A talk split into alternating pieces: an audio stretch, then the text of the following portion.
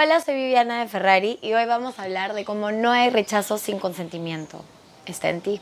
Los seres humanos tenemos una necesidad básica y para muchos de nosotros es ser aceptados.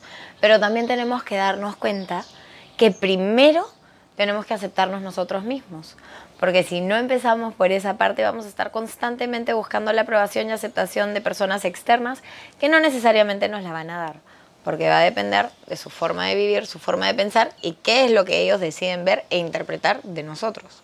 Cuando uno incrementa su valor propio, lo que sientes que eres cuando estás en paz contigo, cuando te conoces y sabes lo que vales, la gente a tu alrededor comienza a darse cuenta de eso también y el respeto también incrementa. Cuando tú te respetas, no solo te respetan los demás, sino que al tener más confianza en ti mismo, te arriesgas. ¿Por qué te digo que no hay rechazo sin consentimiento? Porque cuando alguien nos rechaza o cuando alguien nos critica y nos dice algo, está en nosotros decidir si lo tomamos o no.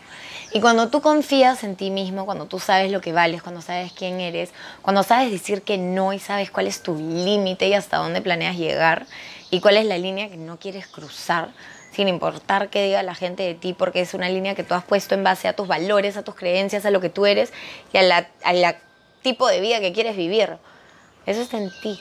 Entonces cuando tú llegas a eso, cuando tú te respetas, el resto de gente comienza a verlo y comienza a respetarte de igual manera en la que tú la haces. Entonces, ¿cuántas veces estamos pidiendo a personas que nos respeten cuando nosotros ni siquiera nos respetamos a nosotros mismos? Y mira, una vez estaba en, bueno, tuve la oportunidad de vivir en un monasterio por cuatro meses y fue un periodista a entrevistar a uno de los monjes. Pero este periodista tenía una vibra bastante rara. Entonces comenzó a entrevistarlo y de la nada comenzó a criticarlo, a burlarse de su estilo de vida, a decirle cosas que yo pensaba y decía, mierda. Pero el monje, en vez de frustrarte, en vez de, eh, de, frustrarse, en vez de molestarse, en vez de mandarlo a la mierda, porque yo lo hubiera mandado, pero a volar bien lejos a ese señor, cada vez sonreía más y más y más y era como hasta se carcajeaba y se reía yo decía, no entiendo a este señor. Pero después me di cuenta de lo que estaba haciendo y bueno, el periodista le dice, no entiendo, ¿por qué sonríes? Estoy criticando todo lo que piensas y todo lo que eres. Y el monje muy sabiamente le contesta, si tú me das un regalo y yo no lo acepto, ¿quién se queda con el regalo? El periodista le dice, yo. Le dice, bueno, no acepto tu crítica, es tuya, viene de tu mundo interpretativo, yo sé quién soy, yo sé lo que valgo y prefiero no quedarme con tu crítica porque no me sirve. Y dije, mierda, es así de simple. Si tú comienzas a ver la crítica de otras personas o el rechazo de otras personas como un objeto que te quieren dar y tú decides que no quieres tomarlo, entonces deja de afectarte, deja de importarte porque tú estás decidiendo hacer lo más beneficioso que vas a hacer por tu salud en mucho tiempo o una de las mejores cosas que puedes hacer por ti mismo. Y es dejar el juicio ajeno en las manos de la persona que cree ese juicio, en vez de recibirlo y volverlo tu propio juicio interno y paje mental para que te siga limitando. Entonces, el monje estaba tan seguro de quién era, de su filosofía de vida, de lo que él quería lograr, del trabajo que hacía, que le daba risa todo lo que este señor, que venía de un mundo externo, que no tenía idea de qué consistía la vida monástica, más que cosas que puede haber encontrado en internet, ¿me entiendes? Le estaba diciendo y estaba armando todos estos juicios y creencias y críticas acerca de su estilo de vida. Y el monje le dijo, tú sé tú, yo seré yo, y seamos todos felices. Porque al final de eso se trata. Cada uno vive su vida a su manera y todas las maneras son válidas. No hay una línea que te diga esto está bien y esto está mal. Si tú te vas a lo más grave de todo, matar. En todos lados del mundo a ti te dicen que matar está mal. Yo estoy de acuerdo con eso. Sin embargo, si viene tu hija, si viene tu hermana, si viene tu prima, si viene tu hijo, si viene tu hermano, si viene tu mamá y te dice que estaba siendo asaltada o iba a ser violada y en autodefensa mató a alguien, ¿tú qué piensas ahí? No estamos diciendo que matar no sea malo, pero estamos diciendo que en ese caso matar es justificado por la ley. Si tú te vas a la filosofía budista, matar jamás va a ser justificado porque esa es la creencia que ellos tienen. Ni siquiera matan mosquitos, les dicen que se vayan. En el monasterio yo le tengo pánico a las arañas y tenía que decirles que se vayan, porque era en contra del monasterio matar a las arañas. Una vez no dormí porque tenía tres arañas en mi cuarto y no querían irse, y eran un poco grandes. Entonces al final te das cuenta cómo la línea del bien y el mal, de qué está permitido y qué no, va a depender muchísimo en base al contexto en el que pasa. Por ende, los juicios y el rechazo que uno puede tener también va a depender mucho dependiendo de la persona en la que los mire, en qué contexto está esa persona, qué es lo que está viendo realmente. Y nosotros como cojudos aceptando libremente todos los juicios y todas las críticas y sintiéndonos como mierda, cuando ni siquiera estamos pensando que las otras personas pueden pensar lo que quieran. Pero si tú estás bien contigo, tú vas a saber lo que vales y vas a decidir no aceptar la crítica. Una vez hice una campaña como modelo Kirby, porque a veces hago eso, y para pagar todos mis cursos, obvio. Y cuando lo postearon en las redes de la marca, hubo una persona que escribió que esa gordita se estaba metiendo en la relación de un hombre casado. Y yo cuando lo leí dije, pero no tengo ni tiempo para tener una relación para mí, que me voy a meter en la relación de un hombre casado. Entonces me molestó por 10, 15 segundos. ¿Cuánto tiempo me molestó? ¿Un minuto? ¿Fácil? Y después dije, ¿es verdad? No. ¿La gente va a hablar lo que quiera? Sí. ¿Se tienen que crear un perfil falso para decirlo? También. Entonces, ¿por qué le daría yo importancia o energía a alguien que ni siquiera me conoce? A alguien que no sabe quién soy y no tiene idea que uno de mis valores principales es la honestidad. La gente va a hablar porque tiene boca, la gente va a hablar porque puede sentir envidia, la gente va a hablar porque puede hablar y a veces hasta porque está aburrido. Entonces, si tú vas a tomar todas las cosas que salen de la boca de otra persona, todas esas críticas como verdades, interiorizarlas y hacer que esa mierda te limite, eso es tu responsabilidad, porque la gente va a seguir hablando.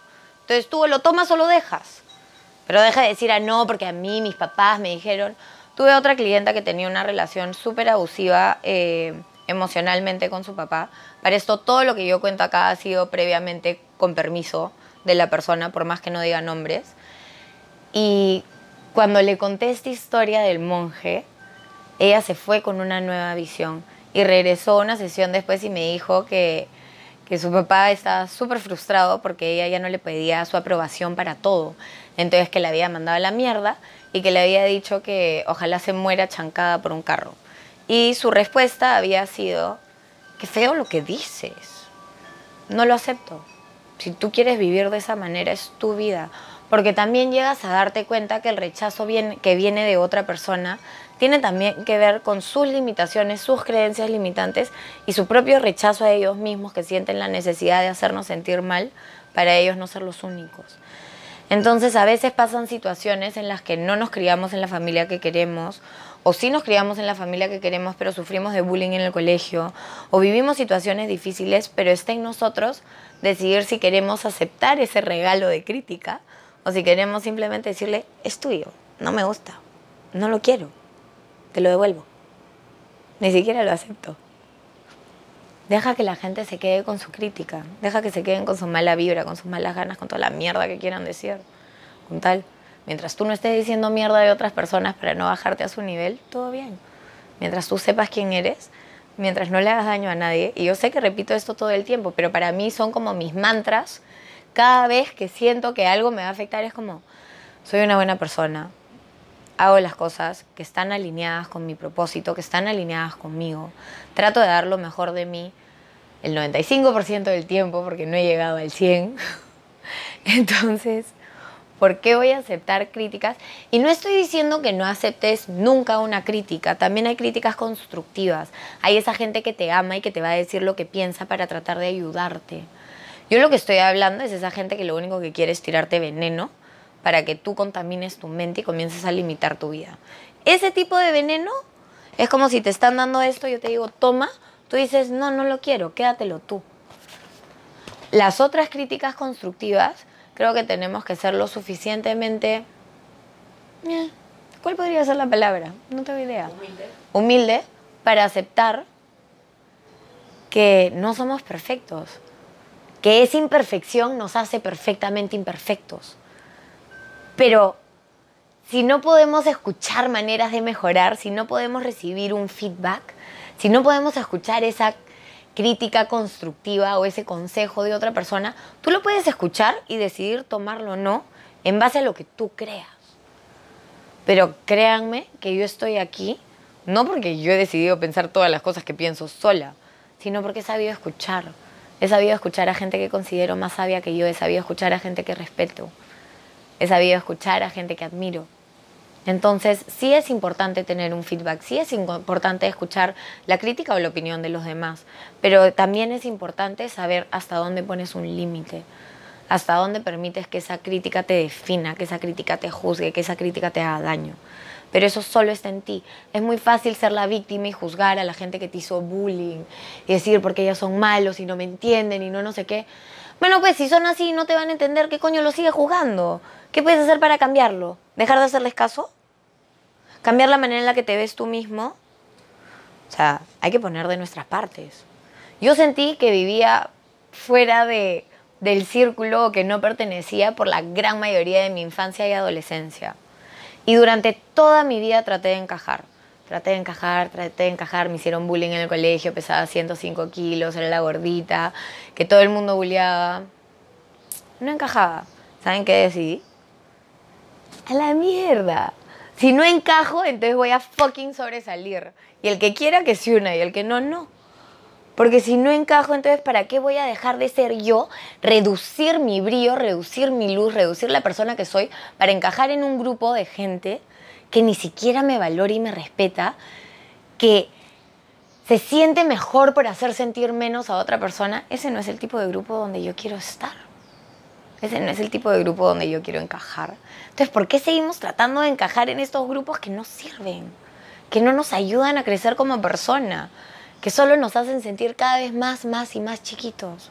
Déjense de huevadas. Si no encajas, por algo será. A lo mejor tienes mucho más brillo del que crees y sobresaliendo puedes rodearte de todas esas personas que sí se alinean contigo. Porque déjame decirte que el grupo de amigos que tengo hoy en día es increíble. O sea, increíble. Y nunca lo hubiera pensado. Y si no hubiera tenido todos esos rechazos, incluyendo cuando renuncié a mi trabajo en París y no quería regresar a vivir a Perú y me fui a buscar más trabajos y no me dieron, me entrevisté a 50 lugares, me dieron un trabajo que después me dijeron que mejor no porque no hablaba tan bien francés, o sea, fue como, te lo doy pero te lo quito. Si todas esas cosas no me hubieran pasado, no estaría aquí donde estoy hoy. Si yo no hubiera vivido cada uno de los rechazos que viví, no sería la persona que soy.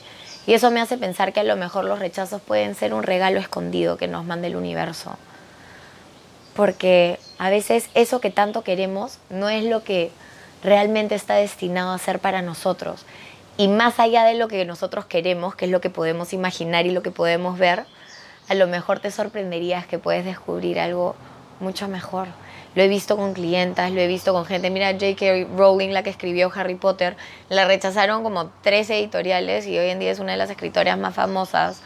¿Cuántos actores y actrices le dijeron que nunca iban a lograr nada y hoy en día han ganado Oscars?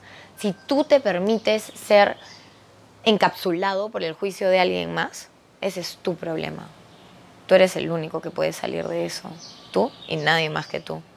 Entonces te invito a que le des una mirada a eso, que comiences a ver la crítica como un objeto que alguien te quiera dar y que tú puedas decir, no lo quiero, gracias, es tuyo, para ti, para tu vida. Y también pensar que la gente que te critica, sobre todo los que más duro critican a otras personas, ¿tú te imaginas lo pinche pendejo que debe ser su crítico interior? no me gustaría ser ellos para nada, porque si así pueden criticar a una persona externamente, vivir con esa mente todo el tiempo y estar criticándose 24/7 debe ser peor que lo que sea que te puedan decir. Así que suéltalo. ¿De qué te sirve? Todo el mundo va a tener una opinión de ti, pero la opinión que realmente cuenta es la tuya. ¿Qué opinas tú de ti?